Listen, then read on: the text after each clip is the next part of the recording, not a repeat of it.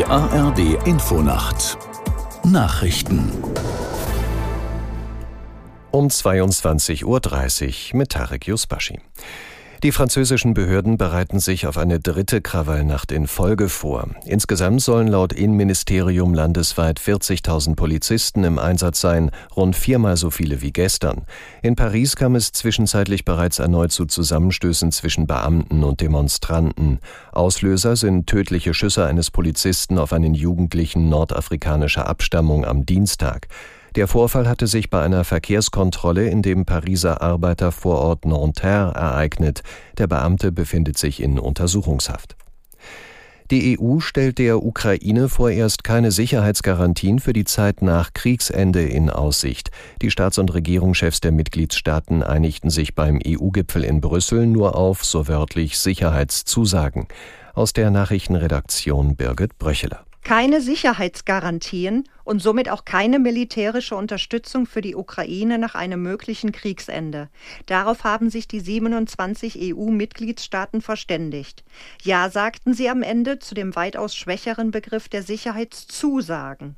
Der Grund? Unter anderem Länder wie Österreich, Irland und Malta wollen militärisch neutral bleiben. Sie sind deshalb auch nicht Mitglied der NATO. Bei der Deutschen Bahn wird es vorerst keine weiteren Warnstreiks geben. Der Konzern und die Gewerkschaft EVG wollen nun unter Vermittlung von außen versuchen, eine Lösung im Tarifkonflikt zu finden.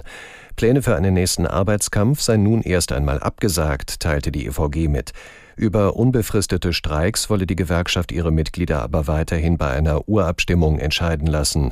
Ob ein solcher Ausstand kommen könnte, hängt vom Ausgang des angestrebten Schlichtungsverfahrens ab.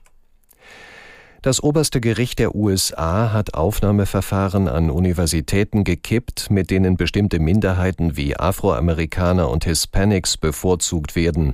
Die Richter befanden, dass die Programme gegen den Gleichheitsgrundsatz der Verfassung verstoßen. Konservative in den USA fordern seit Jahrzehnten eine Abschaffung. Aus ihrer Sicht diskriminieren die Maßnahmen nicht nur weiße US-Bürger, sondern auch solche asiatischer Abstammung. Befürworter sehen dagegen darin einen zentralen Mechanismus im Kampf gegen einen von ihnen ausgemachten strukturellen Rassismus. Das Wetter in Deutschland. In der Nacht vielerorts Regen, teils mit Blitz und Donner. Von Nordwesten her später Wetterberuhigung. Die Temperaturen liegen bei 18 bis 12 Grad.